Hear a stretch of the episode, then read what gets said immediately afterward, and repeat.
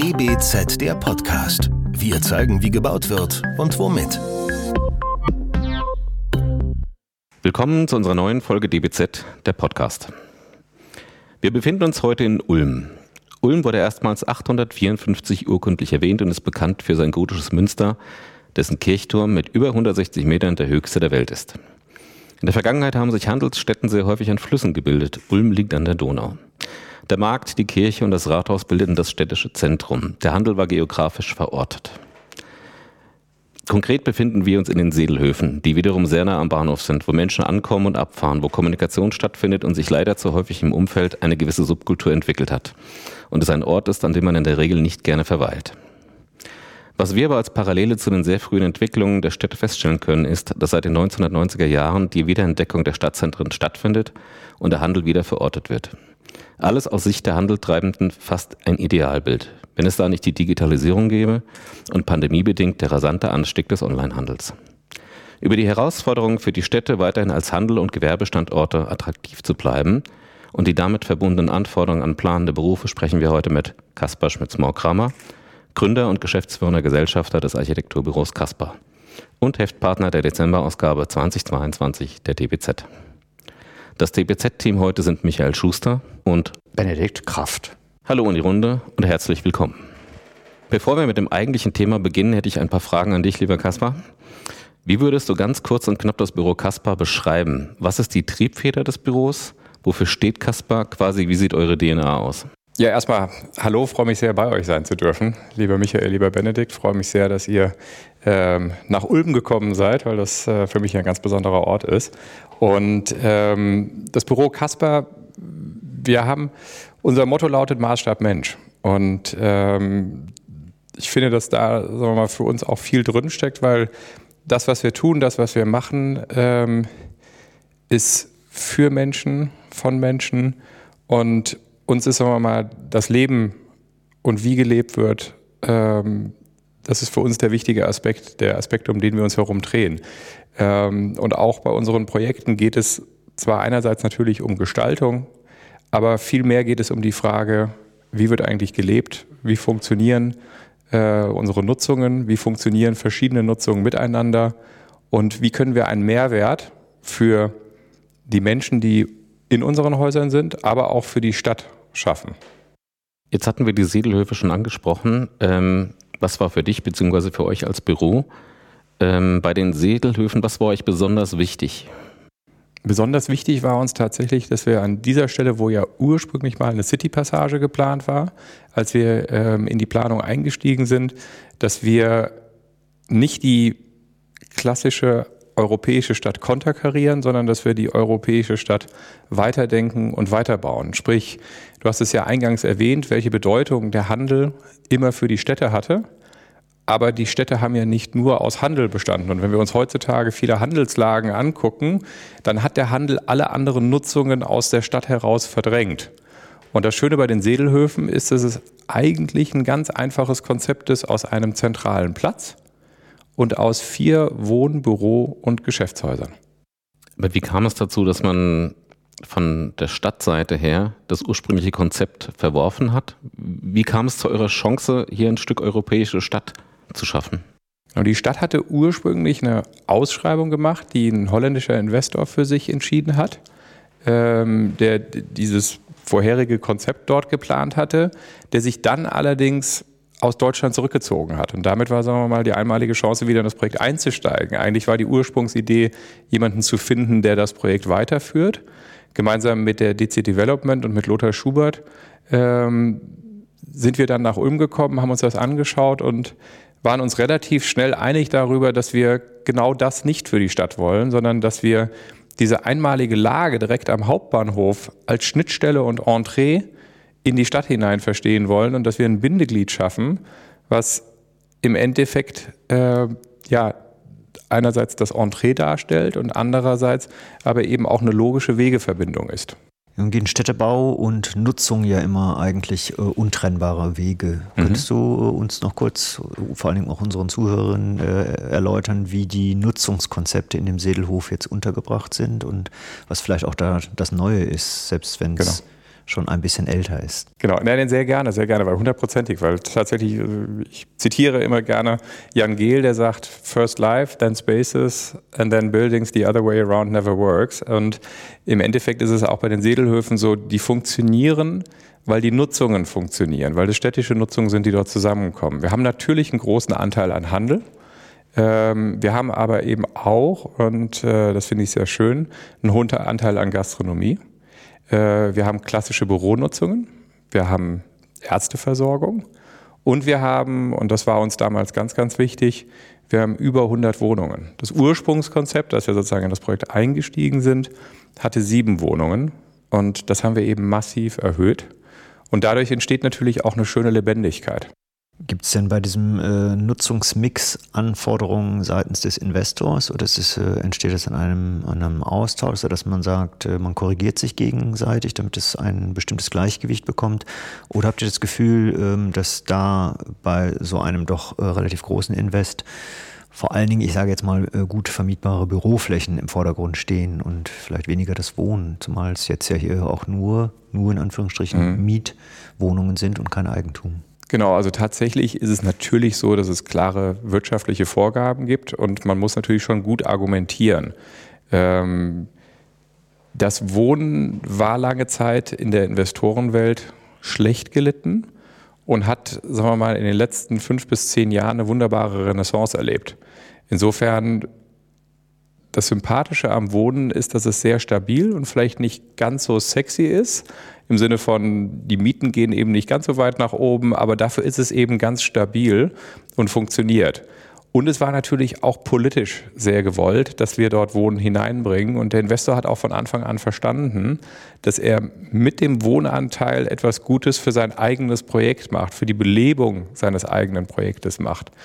Tatsächlich ist es so, dass wir viel mit den Investoren oder mit unseren Kunden gemeinsam natürlich auch über Nutzungskonzepte diskutieren. Wir verstehen uns ganz klar als ein Büro, das unsere Bauherren auch berät, sich mit einbringt. Und äh, ein großer Teil unserer Arbeit, den nennen wir mittlerweile Programming, also wo wir eben wirklich ganz stark sozusagen in die Details reingehen und überlegen, wie können wir Quartiere, wie können wir einzelne Gebäude programmieren, damit sie attraktiver werden, besser funktionieren, sich besser mit der Umwelt verknüpfen, mit ihrer Umgebung verknüpfen, aber auch attraktiver für die Nutzer im Gebäude oder im Quartier selber sind. Was wären da so zentrale Programmpunkte? Also wie wird es dann praktisch umgesetzt? Was ist so das Mittel, um zu verknüpfen beispielsweise? Genau, also zum Beispiel ganz aktuell bei einem Projekt in Köln ähm, auf der Hohen Straße beschäftigen wir uns sehr stark damit mit der Frage, gelingt es uns, das Gebäude neben den klassischen Büro- und Geschäftszeiten zu beleben. Also finden wir eine potenzielle Flexibilität, die es ermöglicht, das Gebäude auch vor und nach der klassischen Nutzung zu benutzen. Und ähm, sprich, sagen wir mal, dass wir zum Beispiel in Handels- oder Kaffeeflächen eben auch Event- und Ausstellungen mit reinbringen, dass wir in Büroflächen auch darüber nachdenken, dass wir sogenannte Flexräume haben, die für unterschiedliche Nutzungen immer pro Etage haben wir dann sozusagen den Raum, der über eine Außentreppe begangen wird, der eben auch flexibel genutzt werden kann. Und wir haben sozusagen oben auf das Dach nochmal eine öffentliche Nutzung mit draufgesetzt, damit einfach Belebung dort in der Stadt stattfindet. Wir haben das mal wir haben oft, man redet ja oft von der, von der, von 24-7, also von der Belebung in 24 Stunden über sieben Tage die Woche hinweg. Ich glaube, 24-7 ist ein bisschen viel des Guten. Eine Stadt darf auch mal ruhen. Das ist nicht so schlimm. Und deswegen haben wir es gewandelt in 7 to 24 äh, und haben gesagt, aber kriegen wir die, die, die Zeiten über einen längeren Zeitraum hin? Und die Frage ist ja, wenn wir uns heutzutage mit Stadt und Dichte beschäftigen und mit der Frage, was dürfen, was können wir eigentlich noch bauen, dann müssen wir uns auch mit der Frage beschäftigen, können wir denn den Bestand, den wir eigentlich haben, besser nutzen? Also sprich, können wir die Nutzungsdauern verlängern, damit das, was wir einmal gebaut haben, besser genutzt wird. Das funktioniert bei manchen Sachen ganz einfach wie zum Beispiel bei Stellplätzen. Da gibt es zum Beispiel in Ulm hier in der Tiefgarage auch ein ähm, vom Quartiersmanagement. Es gibt keine fixen Stellplätze mehr, sondern der Bewohner, der Büroangestellte, der Shopper ähm, oder derjenige, der einfach sonst in der, die, die Ulmer Innenstadt besuchen möchte. Alle fahren gleich rein, alle parken gleich und das System ist so intelligent, dass es weiß sozusagen, welche Plätze es vorhalten muss für diejenigen, die eben Dauerkarten haben und welche Plätze es vergeben kann für diejenigen, die es eben gerne temporär nutzen wollen. Und somit verhindere ich aber, dass ein Stellplatz nur von einem genutzt wird. Und das sozusagen auch nach oben, da ist es relativ einfach, aber das, das vom, vom, vom Untergeschoss in die Obergeschosse hineinzubringen, das ist ein Anliegen, was uns sehr bewegt. Ich hätte noch eine Frage und zwar, als wir heute in den Segelhöfen waren, ist mir ein Salando-Outlet aufgefallen. Und das ist ja ein Stück weit fast ein Widerspruch, dass wir auf der einen Seite den Online-Handel haben und dass wir auf der anderen Seite aber den Online-Handel haben, der aber dann stärker wieder in die Städte geht. Ähm, wie kann man sich das eigentlich erklären? Das ist äh, eine logische Konsequenz, mhm. Weil wir dürfen nicht in stationär und online denken, sondern Handel ist hybrid. Kein stationärer Handel funktioniert heute mehr ohne Online. Und auch die Online-Händler merken, dass sie stationäre Konzepte brauchen. Sprich, das ist an sich für die Stadt eine große Chance, weil wir müssen ja darüber nachdenken, in den letzten 40 Jahren hat sich die, die, die, die, die, Summe an Verkaufsflächen in unseren Innenstädten verdoppelt. Wir werden sehen in den nächsten Jahren, dass das rasant runtergehen wird. Das heißt aber auch, es werden Flächen minimiert, es werden Flächen verschwinden. Das heißt aber auch, dass neue Konzepte natürlich in die Stadt hinein müssen. Alte Konzepte werden verschwinden, neue Konzepte werden kommen. Das ist jetzt äh, neue Konzepte werden kommen, sehr groß gesagt. Was wäre denn ein neues Konzept, was kommt? Naja, der, der, der Zalando-Shop ist zum Beispiel ein ganz interessantes Beispiel dafür, weil in der, in der Modebranche ist es so, dass fast jedes zweite Paket wieder zurück retourniert wird. Das heißt, Zalando hat natürlich ein massives Problem mit retournierter Ware weil die natürlich schon einmal sozusagen benutzt worden ist. Das heißt, die muss ja irgendwo wieder verkauft werden. Das, was du in den Zalando-Shops findest, ist genau die Ware, die eben schon mal unterwegs war. Oh gut, dass ich das jetzt weiß. Ich da kaufe nicht mehr. Aber ähm, also wir haben ja in Retail in Transition auch zwischen unterschiedlichen Geschäftsmodellen unterschieden. Also wir haben gesagt, Geschäfte können Erlebnisräume sein.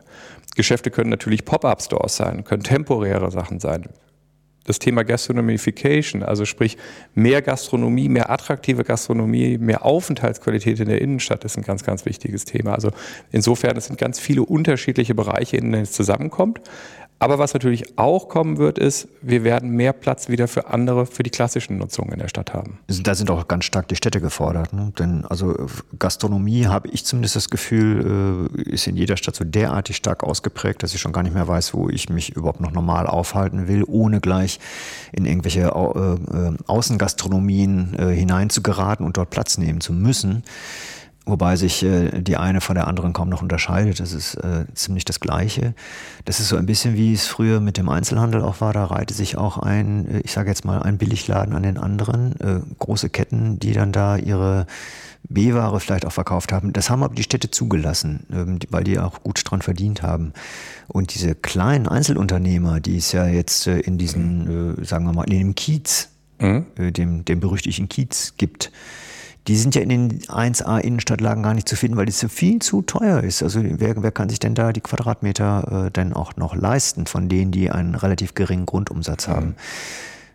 Äh, wie argumentiert man das als Architekt einer Stadt gegenüber? Also Stichwort vielleicht auch Nachhaltigkeit. Äh, genau, also natürlich ist die Filialisierung des Handels äh, ist natürlich das, was unsere Städte zum großen Teil auch sehr, sehr unattraktiv gemacht hat.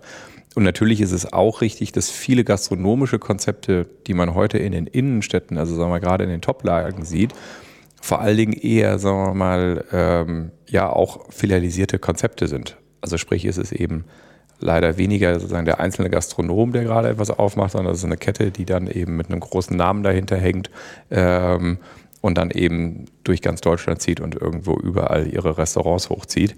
Ähm, es ist nicht ganz einfach, weil man natürlich als Architekt im Endeffekt planst du gerade, wenn du Handel und Gastronomie oder auch Büros und ähnliche Sachen planst, planst du ja ohne, dass der, der Mieter als solches feststeht.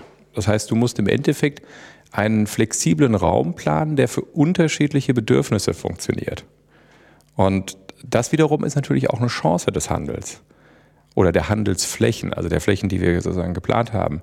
Zum Beispiel, als wir heute in den Sedelhöfen waren, haben wir gesehen, dass im zweiten Obergeschoss äh, in einem unserer Häuser ein großes Fitnessstudio ist. Ursprünglich mal geplant 2015 und vom Bauherrn auch gewollt, war dort Handel. Tatsächlich hat sich die Welt des Handels aber in der Zwischenzeit so sehr geändert, dass Handel im zweiten Obergeschoss kaum mehr attraktiv und möglich ist.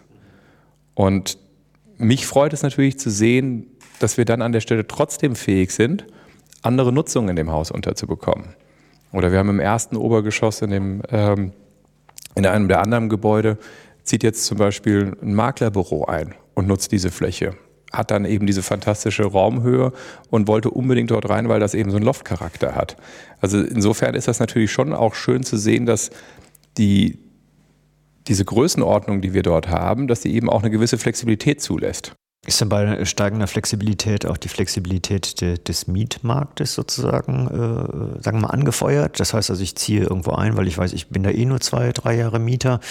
Und äh, ja, dann sagt der äh, Eigentümer, ja, das ist überhaupt kein Problem, ich baue das dann halt um und dann ist es rucki für jemand anders geeignet. Hält man damit einen Mieter, in, wenn, wenn er weiß, wie flexibel das Gebäude ist? Oder sagen wir es andersrum, ist der, ja. der, der äh, Eigentümer denn dann auch motiviert, lange Verträge abzuschließen oder ist ihm das dann am Ende egal, weil er sagt, äh, pff, ja, dann geht er raus, kommt ja. halt der nächste? In der Regel ist es eher genau andersrum. Meistens ist es so, der Eigentümer hat ein sehr hohes Interesse daran, möglichst lange Verträge abzuschließen und jeder Mieter hat ein Interesse daran, möglichst kurze Verträge abzuschließen, um sich dann wieder neu entscheiden zu können. Ähm, also da ist die Interessenslage genau andersrum. Aber ich glaube gar nicht, man darf ja auch nicht vergessen, der Aufwand, eine Fläche umzubauen, ist ja auch immer ein sehr großer. Ähm, und alleine das bedarf sozusagen einerseits ein großes Invest, ähm, sei es auf der Seite des Vermieters oder auch auf der Seite des Mieters, meistens auf der Seite von beiden. Und das bindet einen eigentlich auf eine gewisse Zeit erstmal mhm, zusammen. Das konterkariert so ein bisschen dieses äh, Ideal, flexible Flächen zu schaffen, die dann sowieso nicht flexibel sind, weil jeder den, die Flexibilität am Ende, also die Kosten, äh, sozusagen scheut, ähm, flexibel sein zu müssen. Das naja, also wenn die, Im Wohnungsbau genau. ist es doch einfach auch so. Ja, ne? ja, die Frage ist ja, was ist sozusagen, heißt Flexibilität jederzeit rein und raus zu können? Äh, oder heißt Flexibilität, dass wenn eine Nutzung in einem Gebäude nicht mehr funktioniert, dass ich eine andere Nutzung auch reinbringen kann. Und das ist eigentlich das, worauf ich mich eher bezogen habe. Mhm. Ist das dann vom, vom Investor wesentlich aufwendiger? Also wie, wenn ich flexibel sozusagen Leitungen, Ver- und Entsorgung und so weiter und so weiter planen muss, ähm, brauche ich das, äh, ist das vom, vom Planungsaufwand her größer und natürlich von der Ausführung her, kann man das sagen? Das kann man sagen, ja, auf jeden ist, Fall. Ist größer, und, aber bei zwei, dreimal umgebaut hat sich schon wieder rentiert. Richtig, genau, genau. Also jegliche Flexibilität ist immer auch mit, mit Kosten verbunden. Genau, auf jeden Fall. Jetzt haben wir uns die Segelhöfe hier heute angeschaut. Ähm, wie ist der Vermietungsstatus? Wir haben Retail, wir haben Wohnungen, wir haben Büroflächen. Mhm. Also ich war gestern noch mit unserem Bauherrn, mit dem Lothar Schubert, zusammen ähm, dort vor Ort und wir haben genau über dieses Thema gesprochen. Man muss natürlich dazu sagen, die Sedelhöfe sind für ein Handelsobjekt und das ist natürlich ein, erstmal ein handelsbasiertes Objekt, da ist unheimlich viel Handel drin. Ähm, in eine ganz schwierige Zeit hineingekommen. Sedelhöfe sind 2020 äh, fertiggestellt worden. Das war ein Markt, wo, ja, sagen wir mal, generell in den deutschen Innenstädten schon ein spürbarer Wandel zu, äh, war. Ähm, Gerade die Textiliten, die natürlich, sagen wir mal, für solche Lagen ähm, prädestiniert sind, haben in den letzten Jahren unfassbar unter dem, unter dem digitalen Handel gelitten und jetzt wird, sagen wir mal, ein großes Projekt fertig und kommt genau in Corona rein. Unglücklicher geht's nicht. Geht's eigentlich nicht mehr. Ähm, das hat mir für unseren Bauherrn unfassbar leid getan. Das hat mir natürlich auch für das Projekt leid getan, weil ich habe ja vorhin gesagt, also First Life, also sprich, wenn da kein Leben ist, also sprich, wenn da keine Nutzung drin ist, dann gibt's auch kein Leben. Und wofür brauche ich einen Platz, wenn keine Nutzung da sind? Und umso schöner ist es, dass wir jetzt tatsächlich eine Vollvermietung haben. Also sagen wir mal, die letzten Flächen werden gerade noch ausgebaut. Und ähm, dann sind die Sedelhöfe, und ich meine, es ist ein großes Projekt, hat insgesamt 80.000 Quadratmeter BGF, natürlich ein Riesending. Ähm, dann sind die Sedelhöfe zu 100 Prozent vermietet. Der öffentliche Raum, euer Platz, den ihr geschaffen habt, ähm, wie wichtig ist der für das gesamte Konzept Sedelhöfe? Das Wichtigste. Und ähm, wie kann man es dann bewerkstelligen? Wir hatten ganz am Anfang den Bahnhof angesprochen und auch die Subkulturen, die sich da so bewegen. Wie kriegt man das auf der einen Seite hin, diese Fläche zu beleben und auf der anderen Seite vielleicht äh, nicht unbedingt für jeden zu beleben? Ganz schwierige Frage, weil öffentlicher Raum ist öffentlicher Raum und sag mal, wenn ich nicht an jede Ecke des Platzes einen Guard stellen möchte, der aufpasst, wer drauf geht und wer nicht drauf geht, ähm, dann wird mir das nicht gelingen. Das heißt, ich muss auch zu einem gewissen Grad akzeptieren, dass Stadt eben Stadt ist und Stadt, da gehört das eben auch mit dazu. Ähm, und ich denke, sagen wir mal, Aspekte wie Sicherheit und ähnliches werden natürlich auch durch Belebung, auch durch Beleuchtung, auch durch Pflege äh, sichergestellt. Aber wir haben ja ein öffentliches Gebäude in die Stadt hineingebaut und es geht ja nicht darum, Menschen aus der Stadt zu verdrängen, sondern wir wollen ja einen Raum schaffen, der für alle auch da ist. Und es gehört eben auch zur Stadt mit dazu. Unbedingt, absolut. Also äh, mit Blick auf die Uhr, mm, ich würde noch eine Frage stellen, dann Gerne. wolltest du noch. Einen Ausblick vielleicht. Also unser Thema ist ja eben Retail ähm, und ähm, die, ich würde mal sagen, unlösbare Verbindung mit der Stadt. Äh, Retail wird nie mhm. auf dem Land stattfinden, es sei denn an in der Peripherie. Das hatten wir ja gehabt. Das hat ja. zu keinen guten Zuständen geführt. Und ich glaube, die Zeiten sind gerade andere, dass man eben sagt, wir müssen alles wieder in die Stadt holen, weil eine Stadt ja damit auch funktioniert. Das ist ein, ein, eine wesentliche Funktion der Versorgung, sagen wir es mal so. Und das kann auch Konsum sein, das kann auch Unterhaltung sein. Was ist denn der Ausblick, äh, wenn man jetzt gerade in diesen, in diesen krisenhaften Zeiten so ein bisschen nach vorne gucken will? Ähm, beschleunigt alles das, was wir uns vielleicht idealerweise vorstellen? Wird es beschleunigt durch die Krise oder macht es einfach alles nur unsicher? Also momentan, also erstmal vielleicht nochmal einmal rückblickend muss man ja sagen, Städte, gerade unsere Bürgerstädte, und Ulm ist ja eine solche Bürgerstadt, äh, oder auch Frankfurt, wo ich zum Beispiel geboren wurde, äh, ist eine solche Bürgerstadt, sind ja genau durch den Handel getrieben worden. Also dadurch haben sich Menschen agglomeriert, haben Handel gemeinsam betrieben, haben dann irgendwann mal Mauern da drum gezogen, haben Häuser gebaut. Ähm, also insofern ist der Handel tatsächlich nicht nur sozusagen ein Teil der Stadt, sondern ein wesentlicher Teil, warum man in der Stadt zusammenkommt. Und natürlich treiben wir heute Handel auf eine andere Art und Weise, als das früher der Fall war.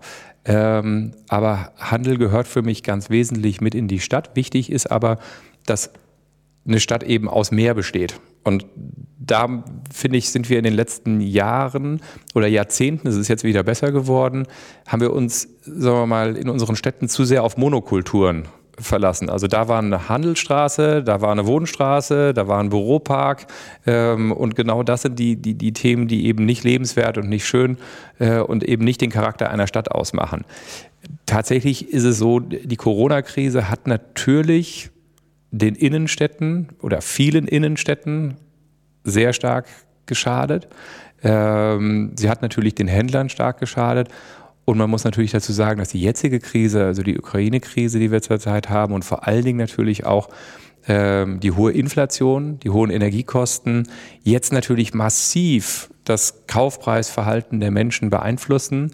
Und wir sehen auch in aktuellen Studien, auch der Onlinehandel hat das erste Mal zweistellige Rückgänge zu verbuchen.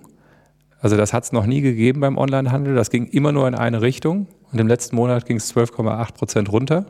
Ähm, während im Übrigen der stationäre Handel schon wieder leicht am Steigen ist. Was man dann aber auch beobachtet, ist bei der Frage sozusagen, was ist für die Konsumenten eigentlich am wichtigsten, dass das Thema Preis leider wieder, so eine deutsche Diskussion, nach oben gerutscht ist.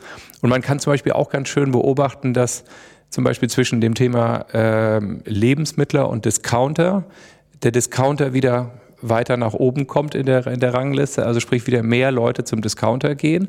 Und das zeigt natürlich alles, dass die Leute, sagen wir mal, sehr viel bewusster mit ihrem Geld wieder umgehen. Klammer auf, man muss auch fairerweise sagen, leider für viele bestimmt auch umgehen müssen. Und ähm, insofern ähm, heißt diese Krise natürlich für unsere Städte erstmal nichts Gutes. Wir bei, bei so einem negativen Ausblick wollen wir es du, musst, du musst es positiv beenden. So negativ können wir das jetzt aber nicht irgendwie stehen lassen. Ne? Es ist nicht genau. negativ, es ist äh, genau. dystopisch. Nein, ich würde, ich würde ja auch sagen, das, das, was ich ja so positiv finde an der Veränderung des Handels. Und ich würde jetzt mal sagen, das, was wir zurzeit haben, ist hoffentlich, sagen wir mal, eine temporäre Krise. Das, was wir aber durch Corona erlebt haben, also die Veränderung oder was wir durch die Digitalisierung erlebt haben, ist keine temporäre Krise, sondern es ist eine Krise, die sich eigentlich lange Zeit schon angedeutet hat. Und Corona war, sagen wir mal, das, äh, der, Tropfen, der, der, der Tropfen, genau, mhm. ähm, der ist dann, oder genau, der Funken, der es dann zum äh, der Tropfen, der es zum Überlaufen gebracht hat, der Funken, der, der das Fass explodiert. Genau. Wie auch immer. Und, aber was ich eben sehe ist, äh, und, und da muss ich ganz ehrlich sagen, bin ich super positiv für die Städte, weil ich glaube, sagen wir mal, diese Vielseitigkeit der Stadt wird die Stadt für uns, für die Menschen, die eigentlich in ihrer Stadt, in der Stadt wieder leben sollen, viel attraktiver machen. Ich glaube, wir werden viel mehr innerstädtisches Wohnen wiedersehen. Ich glaube, wir werden viel mehr unsere Städte wieder nutzen. Ich glaube, wir werden eine andere, vielleicht auch eine attraktivere Art des Handels sehen. Ich bin im Übrigen gar nicht so negativ, was die Gastronomie angeht. Ich kann mir da durchaus auch in vielen Städten noch mehr vorstellen. Also ja, gerne, in, in Köln und Düsseldorf, wo ich herkomme, da ist es, sagen wir mal, mit attraktiver Gastronomie in der Innenstadt noch nicht so gut bestellt. Da könnte in der Innenstadt, nicht generell in der Stadt, mhm. deutlich mehr passieren. Ich finde es, um ehrlich zu sein, auch toll, dass wir, äh, sagen wir mal, mittlerweile ja so viel Außengastronomien haben. Und ich fand es auch toll in der Corona-Krise, da haben zum Beispiel in Düsseldorf sind an ganz vielen Stellen die Parkplätze abgeschafft worden und da durften die Gastronomen die Flächen bespielen. Und das ist tatsächlich so ein Thema, wo ich sage, da sind doch große Chancen drin. Und auch in der Mobilitätswende sind für mich große Chancen, die Städte wieder attraktiver zusammenzubinden, Fahrradfahren in der Stadt attraktiver zu machen, dem Auto vielleicht nicht mehr diesen großen Raum zu geben, weil wir haben ja tatsächlich ähm, unsere Städte nach dem Zweiten Weltkrieg im Wiederaufbau sehr stark eben um die Autos herum gebaut. Und ich hatte es ja eingangs gesagt, das Motto unseres Büros ist Maßstab Mensch. Und das bedeutet natürlich, dass wir Städte nicht für Autos, sondern besser für Menschen bauen sollten. Perfekt. Das ist jetzt perfekt. Ja, also ich würde dem jetzt nichts weiter hinzufügen ich auch nicht. Wollen. Wir ja, würden alles nur jetzt kaputt machen. Dann sagen wir mal vielen Dank für deine Zeit heute, dass wir mit dir hier sprechen konnten über ein, ich glaube, ganz wichtiges Thema, was äh, die Zukunft der Innenstädte nicht nur hier äh, in Ulm, sondern in Deutschland, in Europa mit Sicherheit äh, angeht. Ja, herzlichen Dank. Ich danke euch danke. ganz herzlich. Schön bei euch zu sein. Vielen Dank. Das war DBZ, der Podcast. Wir zeigen, wie gebaut wird und womit. Entwickelt wird der Podcast von der gesamten DBZ-Redaktion. Wenn ihr unsere Arbeit unterstützen möchtet, könnt ihr das am besten, indem ihr unser DBZ-Magazin abonniert und unserem Podcast fünf Sterne verleiht. Der DBZ-Podcast wird von unserem Tonmeister Lynn Meisenberg abgemischt. Mehr Informationen gibt es auf dbz.de. D-E.